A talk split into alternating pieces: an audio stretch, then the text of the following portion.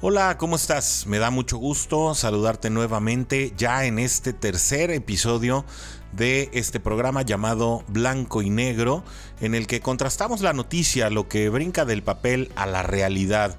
Y es que desde la última vez que nos saludamos pasaron muchísimas cosas de las cuales tenemos que hablar, para lo cual te invito a encontrarme también en pues mi única forma de contacto realmente, que es el Twitter. Ahí me puedes encontrar en arroba orsonjpg. Y ahí te invito a que platiquemos juntos de lo que Vamos a hablar hoy en esta noche. Este espacio es un espacio nocturno para poder eh, pues reflexionar antes de irnos a descansar para poder eh, pues de alguna manera más reposada poder meditar en lo que ha estado sucediendo en nuestro entorno en eh, los últimos días, en las últimas horas y con ello pues estar plenamente informados para tomar las mejores decisiones en el futuro, el día de mañana. Y es que hoy tenemos eh, temas bien interesantes. Hoy vamos a estar hablando pues de temas de gobierno y estructura Vamos a estar hablando también de salud en un tema que pues hemos trabajado ya por los últimos dos años y dos años, perdón, y que a lo mejor ya algunos de nosotros eh, nos tiene cansados, pero que debemos de saber. Y también vamos a hablar de una situación muy relevante que está en crecimiento aquí en el estado de Jalisco que involucra a un delito cibernético que parece ir cobrando vigencia y que tenemos que tener en cuenta a futuro. Así que si te parece bien, vamos a irnos eh, de lleno con la información y es que, bueno, uno de los temas mm, más importantes desde el martes para acá se dio con el anuncio de que Arturo Herrera no sería más eh, considerado como el candidato idóneo, según el presidente de la República, para ocupar el cargo de la presidencia del Banco de México. En su lugar, el presidente nominará a Victoria Rodríguez Ceja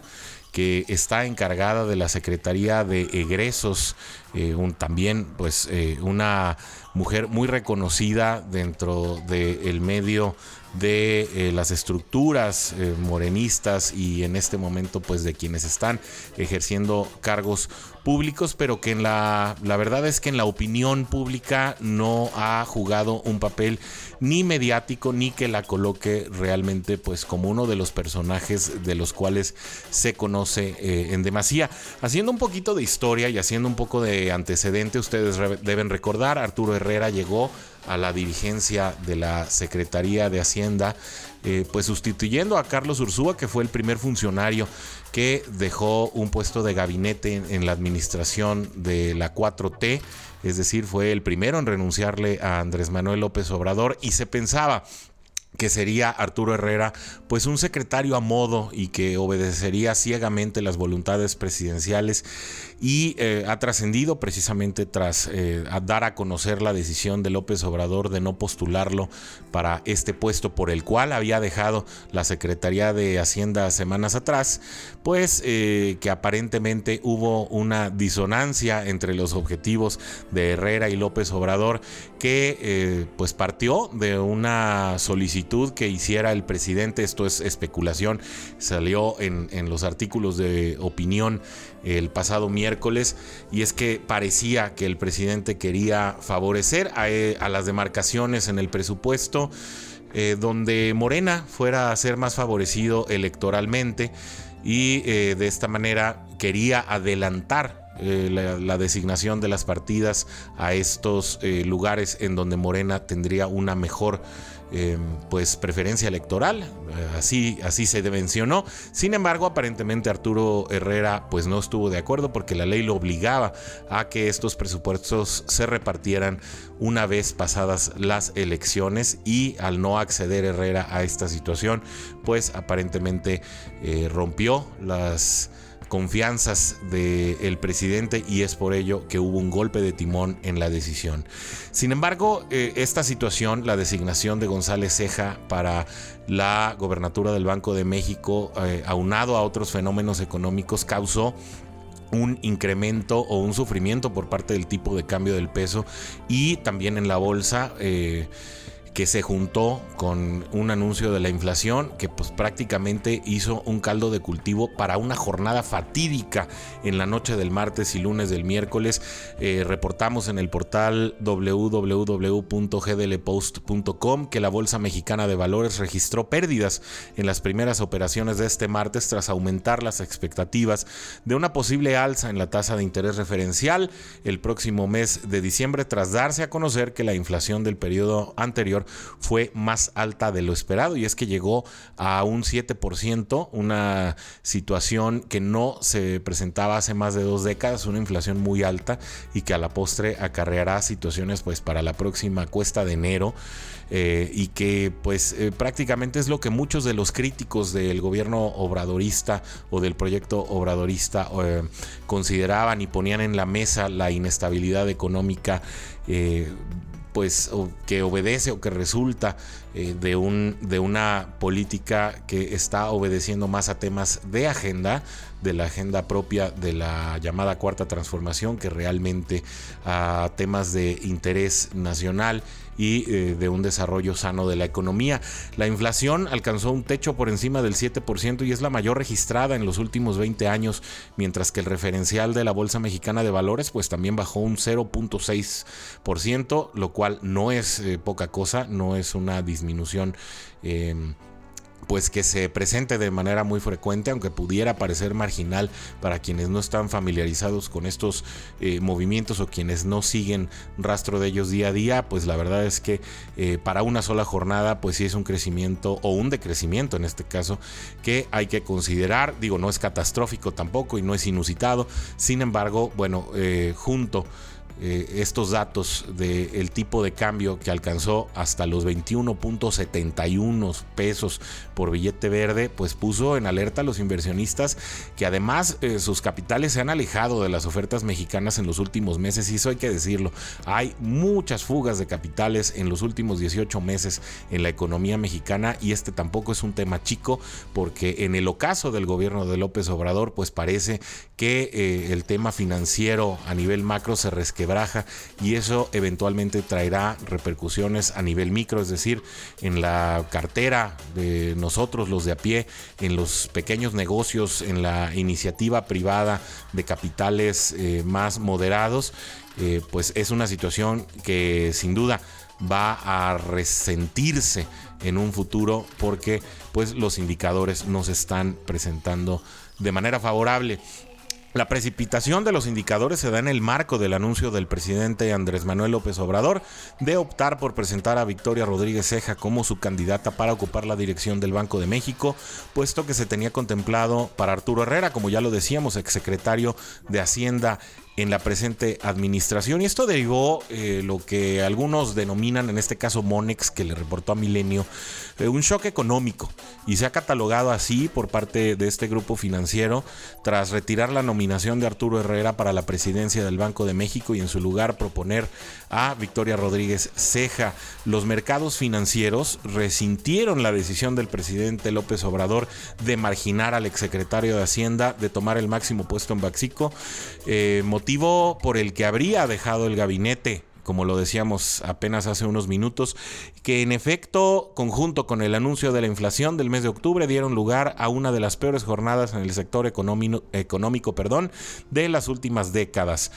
Eh, cito aquí a Monex en la declaración que le hizo a Milenio. El anuncio ha constituido un shock sobre las expectativas del mercado, pues el perfil de Rodríguez Ceja se asocia a una mayor cercanía con algunas de las iniciativas que podrían implicar cambios del, eh, de peso para el Banco Central, como aquellas relacionadas a la administración de reservas internacionales. Así lo dijo Monex a Milenio.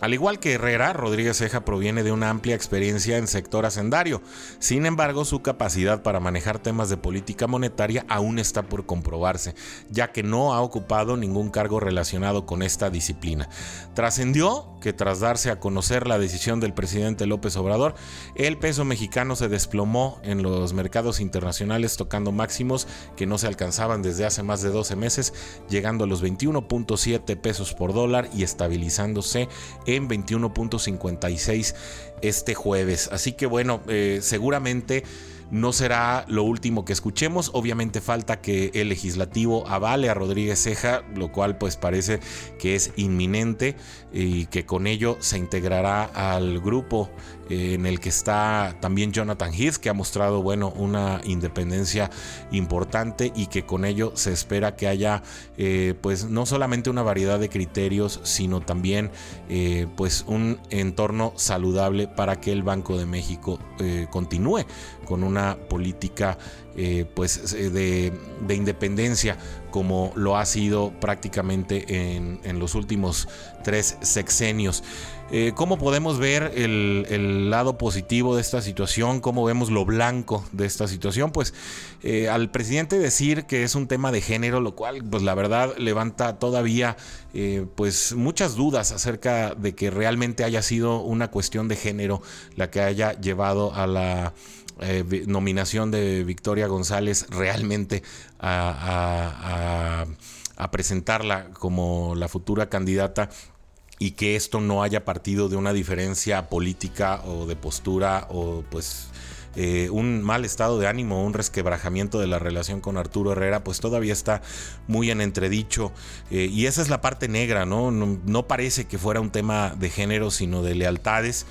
Y bueno, López Obrador sigue manteniéndose en, una línea positiva con respecto a una economía que parece no eh, estar creciendo, de no estar mostrando buenos resultados y sobre todo de no prometer un buen futuro.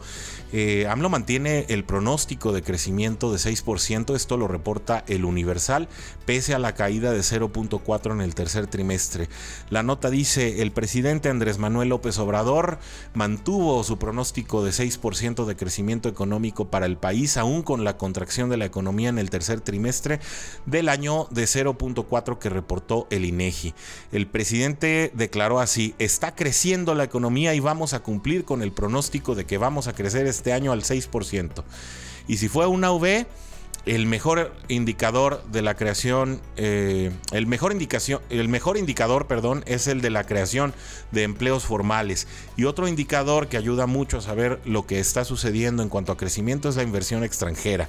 En los dos casos, lo voy a decir, nada más que no se enojen mis adversarios, los conservadores, hay récords. Nunca se había tenido tantos trabajadores inscritos al IMSS como ahora.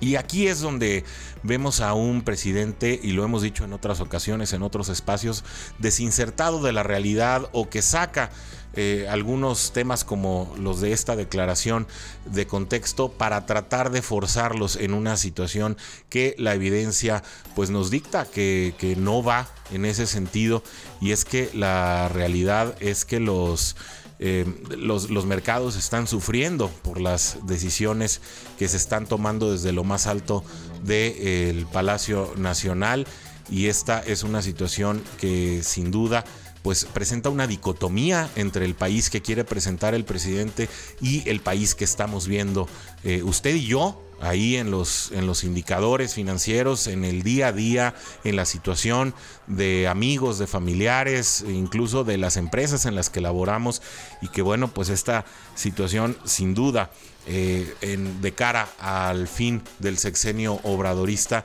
pues todavía creo que dará muchísimo de qué hablar, pero sobre todo tendremos que estar muy pendientes de que los resultados pues no sigan siendo por la pendiente negativa. Hasta ahí con este tema. Ahora quiero hablarles también pues del COVID. Yo sé que ya es una situación de la que quisiéramos olvidarnos y pasar a la siguiente página. Parece que estamos eh, más cerca de la salida y que vemos la luz al final del túnel. Sin embargo, bueno, con esta cuarta ola de la cual hablábamos en los dos episodios anteriores, pues se viene una situación que no es nueva para nosotros y es las variantes. Prácticamente el COVID durante 2021 pues siguió azotando a la población en general del mundo por las variantes eh, en las que se seguía manifestando y que en algunas ocasiones disminuían la efectividad de la vacuna eh, o que en otras ocasiones causaban picos de contagio eh, pues bastante pronunciados, incluso en épocas en las que normalmente el COVID no tenía este tipo de comportamiento. Conocemos muy poco de él, apenas hemos convivido dos años con esta enfermedad, pero pues parece que viene una nueva variante más mortal que Delta. No hay una información todavía eh, concluyente para afirmar eh, estas preguntas. Sin embargo, científicos británicos, y esto lo reporta también eh, Milenio, creen que ha surgido una nueva variante del COVID en Botswana y que es la versión que tiene más mutaciones del virus hasta el momento. Varias publicaciones del Reino Unido dieron esta información apenas el miércoles pasado y esta información empieza a circular ya en medios eh, pues de América Latina. Y es que las investigaciones de estos científicos, según relatan medios británicos, exponen que solo se han detectado 10 casos de la variante, es decir, aún no es una cepa, sino que es una variante, pero que se ha detectado en tres países, lo que podría sugerir que podría extenderse eh, con más rapidez y más eficacia que eh, lo que sucedió con la variante Delta. Aparentemente esta variante tiene 32 mutaciones, muchas de las cuales sugieren que es altamente transmisible y resistente a la vacuna. Tiene más alteraciones en su proteína de pico que lo que hacían las otras variantes, por lo cual podría ser pues un poco más peligrosa según advierten estos científicos es eh, François Balou, eh, genetista del University College de Londres,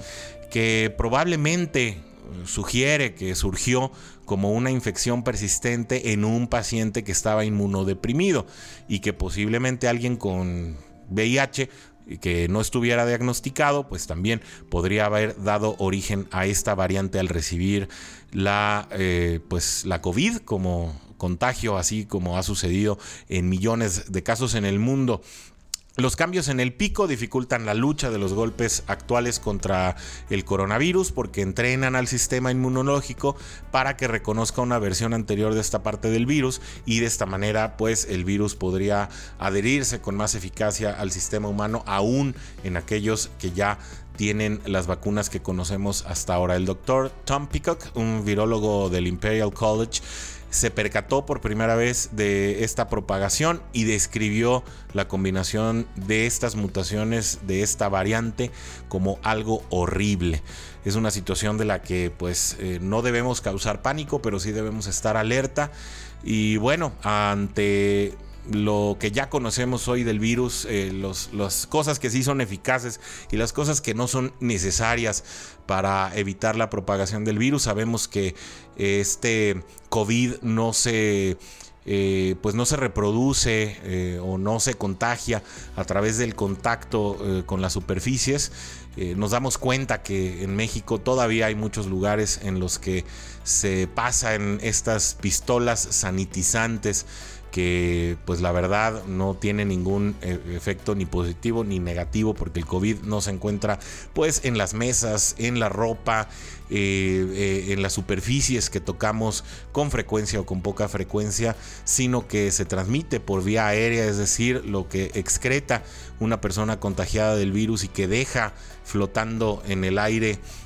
es lo que realmente puede nuestro cuerpo eh, recibir en un momento dado y esto se da pues obviamente por el intercambio, especialmente en espacios cerrados de poca ventilación y eh, pues al no mantener esta distancia de un metro y medio a dos metros entre personas que no cuenten eh, con alguna protección estilo de pues el cubrebocas que es lo que conocemos que es más eficaz no para evitar que el virus entre a nuestro cuerpo, el cubrebocas es para evitar que en caso de que nosotros seamos asintomáticos o estemos eh, confirmadamente contagiados, pues podamos eh, excretar esta, eh, esta partícula al, al, aire y con esto otras personas la puedan recibir y con esto sí generar un contagio que es mm, pues prácticamente muy fácil cuando eh, dos personas se encuentran, insisto, sin protección en eh, espacios muy reducidos y con una cercanía pronunciada. De manera que bueno, pues va a valer la pena seguir siendo cautos, eh, no confiarnos, sobre todo ahora que vienen las fiestas navideñas y pues de esta manera estar advertidos que la cuarta ola podría tener como uno de sus integrantes a las variantes que ya conocemos, pero también a las variantes que se están detectando en otras latitudes. Y es que bueno, también aceptémoslo, eh, durante mucho tiempo los viajes fueron muy restringidos, países cerraron sus fronteras, pero hoy se volvieron a abrir, hoy es muy fácil ir a otros lados y existen muchos mexicanos que están yendo a distintas latitudes y que regresarán a México y que algunos de ellos posiblemente puedan ser portadores de estas virus y variantes. Así que bueno, sin, sin mucha alarma,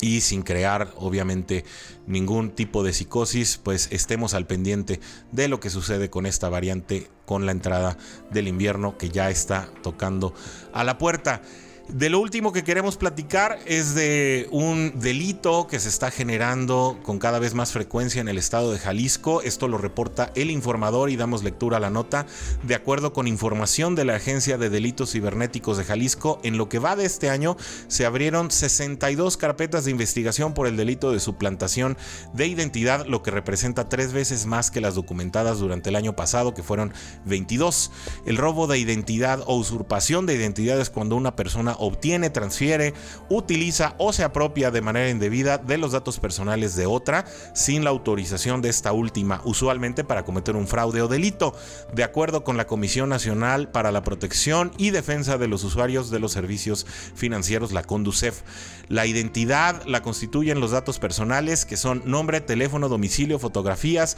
huellas dactilares, números de licencia y de seguridad social, incluyendo información financiera o médica, así como cualquier otro dato que permita identificar a una persona. El organismo advierte que en muchos casos el ladrón de identidad utiliza la información ilegalmente adquirida para contratar productos y servicios financieros a nombre de la víctima.